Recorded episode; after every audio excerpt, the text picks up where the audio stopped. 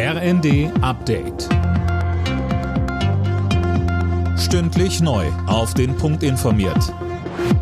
Ich bin Silas Quiring. Guten Abend. Der Tankrabatt wird sich wohl erst ein paar Tage nach dem 1. Juni bemerkbar machen.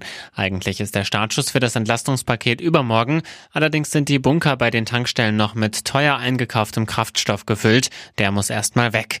Deswegen sollte man den Tank auch nicht bis zum letzten Tropfen leer fahren. Jürgen Ziegner, der Geschäftsführer des Zentralverbandes des Tankstellengewerbes, sagte uns, Im Zweifel treffen dann Autofahrer mit leer, leeren Fahrzeugtanks auf Tankstellen mit relativ leeren Airtanks und dann könnte es zu Leerständen kommen und enttäuschte Autofahrer erhalten im schlimmsten Fall gar keine Ware mehr. Also man sollte tatsächlich zusehen, dass die Vorräte im Tank noch so bis zum 3. 4. Juni reichen.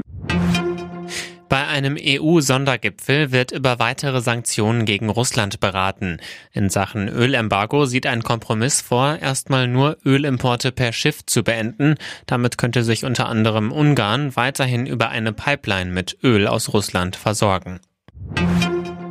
In Deutschland dreht sich die Inflationsspirale weiter. Im Mai liegt die Teuerungsrate laut Statistischem Bundesamt bei fast 8 Prozent. Mehr von Tim Britztrup. Zuletzt gab es einen so hohen Wert Anfang der 70er Jahre und ein Ende der Entwicklung ist aktuell nicht absehbar. Die Inflation führt zu einem Kaufkraftverlust. Trotz Lohnerhöhung haben Erwerbstätige im Schnitt knapp zwei Prozent weniger Geld in der Tasche und die Lebensmittelpreise steigen in diesem Jahr wohl um bis zu 15 Prozent, bedeutet Mehrkosten pro Kopf von bis zu 350 Euro. Ab übermorgen kann man sich nicht mehr telefonisch krankschreiben lassen. Die Pandemie-Sonderregelung läuft mit dem Monatswechsel aus. Wie es von Ärztevertretern und Krankenkassen heißt, ist eine Wiederauflage aber je nach Pandemiegeschehen möglich.